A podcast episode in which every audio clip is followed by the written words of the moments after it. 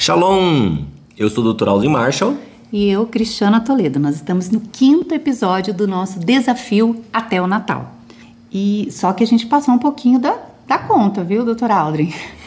Nós levamos um, uns puxões de orelhas aí do, do nossos produtores, porque nós temos que fazer um tempinho mais curto. Então, a partir de hoje, todos os nossos desafios, né? Esses áudios, nós vamos disponibilizar no YouTube, que nós podemos é, ter um tempo maior lá, ok? Então, é, você vai ter uma prévia aqui no Instagram, se você está nos ouvindo pelo Instagram. E se você quer, quiser acessar né, todo o conteúdo desses dias, né, desses desafios, você pode acessar pelo YouTube. E hoje nós vamos falar de uma raiz de amargura que eu posso dizer conheço muito bem dessa raiz, porque experimentei na minha vida, né? Raiz de rejeição. Mas o que seria, né, a rejeição? A rejeição é uma ferida emocional avassaladora. Por quê? Ela leva a pessoa a uma desvalorização de si mesma. E o vício da autocomiseração. Ai, que vício terrível. Porque há feridas que nós não podemos ver. Elas não são superficiais, elas são profundas. E apesar de se esconderem na alma, inevitavelmente ela vem à tona quando o rejeitado faz o quê? Ele interpreta o que está à sua volta através do filtro das suas próprias feridas. Então, é, tudo que está à nossa volta, primeiro, há uma interpretação pelas feridas que há dentro de nós. Então, é uma visão distorcida da realidade, porque você não consegue olhar para a realidade como ela de fato é, porque ela passa primeiro suas, pelas suas feridas. Então, é, o rejeitado ele tenta, tenta, né, o tempo todo fugir da sua dor. Então, ele cria seus próprios escudos, mas Escudos, eles não curam feridas, eles apenas tentam aplacá-las, não é isso? Uhum. Interessante você falar sobre essa questão de, de escudos. Quando nós olhamos, é, estou pensando agora naquela passagem em que, quando Davi diz que vai uh, lutar contra Golias, vai enfrentar Golias, uhum. Saul quer que ele vista o seu escudo, as suas armas, né? Uhum. E você vai olhar, Saul, eu, eu vejo dois exemplos na Bíblia muito explícitos sobre essa questão da rejeição, né? Uhum. Gideão e Saul eram dois homens que quando, Gideão mesmo lá em Juízes 6 o anjo chega para ele e fala assim o Senhor é contigo homem valente e ele fala assim comigo eu sou o menor de, de todos aí da, uhum. da casa do meu pai tal tal tal. E Saul a mesma coisa. Ele se destacava no meio da multidão mas ele quando foi para ser escolhido ele estava escondido porque ele não se achava digno, ou seja, ele criou uh, e aí quando olha a gente ele quer transferir essa questão da uh, essa questão de olha vai com o meu escudo, né, vai com as minhas o meu esconderijo, né, como se fosse uma uma tartaruga, né, um tatu, né, seria a pessoa entra dentro uh, entra dentro da casca ali uhum. e Davi rejeita, fala assim, não serve isso para mim, não serve, porque Davi entendia, Davi Davi tinha um relacionamento com Deus, uhum. é, então é, e Saul não tinha esse relacionamento, tanto que ele falava assim é, para Samuel, o, o, seu Deus e tal, tal, tal. Ele sempre era na terceira pessoa, nunca era mais na, na segunda pessoa. E o problema é quando nós colocamos Deus na terceira pessoa, isso é muito complicado, porque é, é, ele, veja bem, a única, a única pessoa, o único ser que não nos rejeita, nós rejeitamos. Nós não queremos viver segundo aquilo que Deus tem para nós né? Deus é o único que nos, nos rejeita, é o Pai que não nos rejeita, é o Pai que sempre nos acolhe, é o Pai que sempre nos coloca debaixo de suas asas e nós uh, não queremos viver essa realidade, nós preferimos ficar buscando migalhas de outras pessoas que se tornam ídolos, uhum. porque elas ocupam o lugar de Deus. É verdade, porque a rejeição ela tem uma fome compulsiva pela aceitação alheia. Mas você falou algo interessante, né? Deus não nos rejeita. Então, quando você descobre a sua verdadeira identidade em Deus, você reconhece em Deus a sua suficiente aprovação. Então, sempre quando nós olharmos para as pessoas é, buscando essa aceitação, porque o rejeitado ele tem essa fome compulsiva, né, de agradar as pessoas, né, seja ele de tantas formas, né? Usando perfeccionismo, é, dando presentes, tentando fazer tudo certo para não desagradar ninguém, não conseguindo falar, falar não, né? Então, é, você tem aquela fome compulsiva de aceitação, né? De ser amado, de ser aceito, de ser aprovado.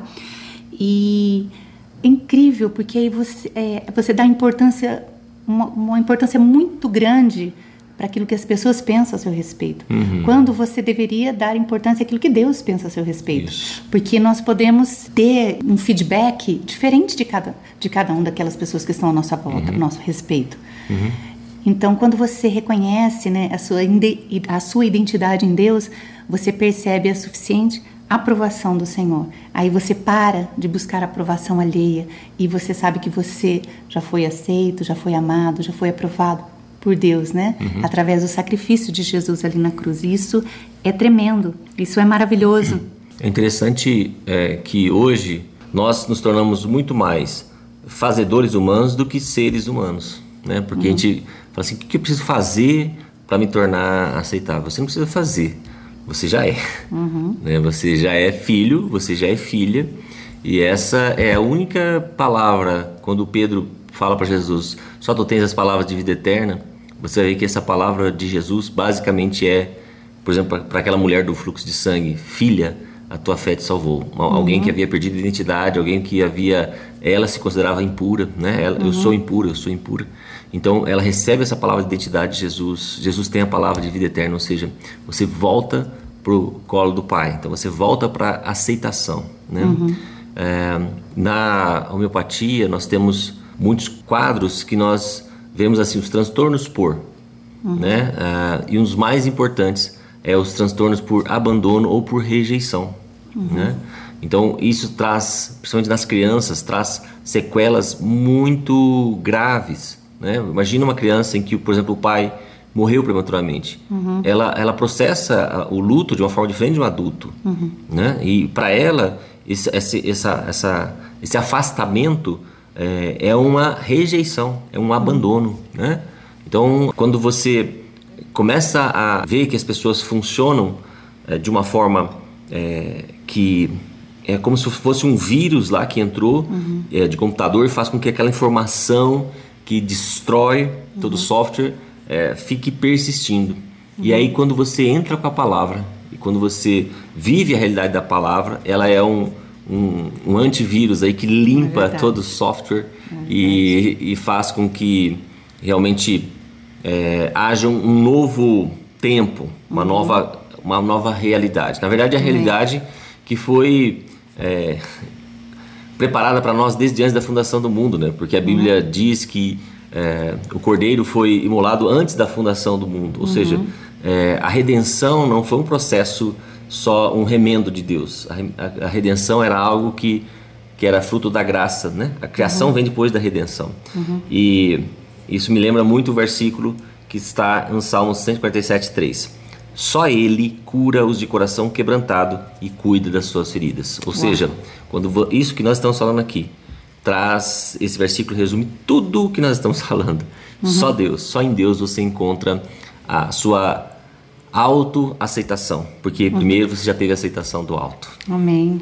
Glória a Deus, é verdade. Uau, que versículo poderoso, né? E para terminar, nós queríamos falar uma frase de um, um, dos maiores pregadores aí do século XX, A.W. Tozer. Ele diz assim: Jesus é o único que sabe o pior de você. Apesar disso, ele é o que mais te ama. Hum, verdade. Ninguém suportaria o peso dos nossos pecados, nem mesmo aqueles que carregávamos no pensamento. Só Jesus, Jesus nos amou, só Jesus nos amou, quando ninguém mais poderia. É verdade. Jesus é o único, é o único que conhece tudo de nós e não nos rejeita. É verdade. Então, às vezes, você, a gente fica buscando aprovação em tantas coisas, né? E quando você busca o Senhor, Ele é o único que suportaria, né?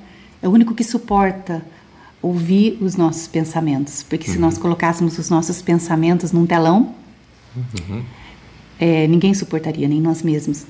Mas Deus é o único. E ali na cruz, Ele pagou o preço, né? o uhum. alto preço, para que nós pudéssemos ser livres. Na maioria das vezes, o rejeitado ele acaba se sentindo preterido e injustiçado. E não é difícil surgir o questionamento: onde Deus estava quando fui rejeitado e ferido? E a resposta é a mesma. Não apenas para essa ferida, mas para todas as outras feridas e todas as outras perguntas.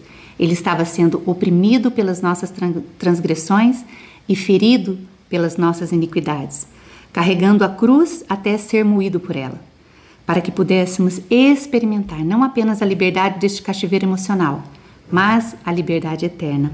Era desprezado, o mais rejeitado entre os homens.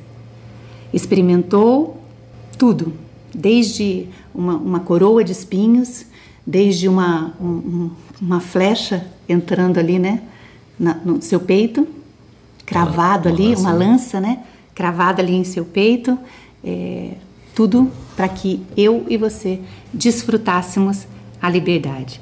Então nós queremos encerrar fazendo um convite a você, né?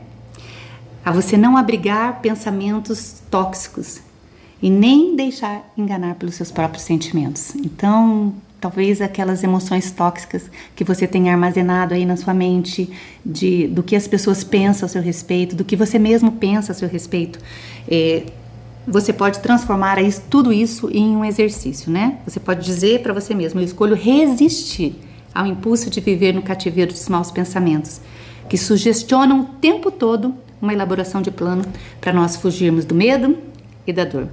Então você precisa fazer essa oração de desistir, de insistir nos seus próprios recursos falíveis. O que, que são os nossos recursos?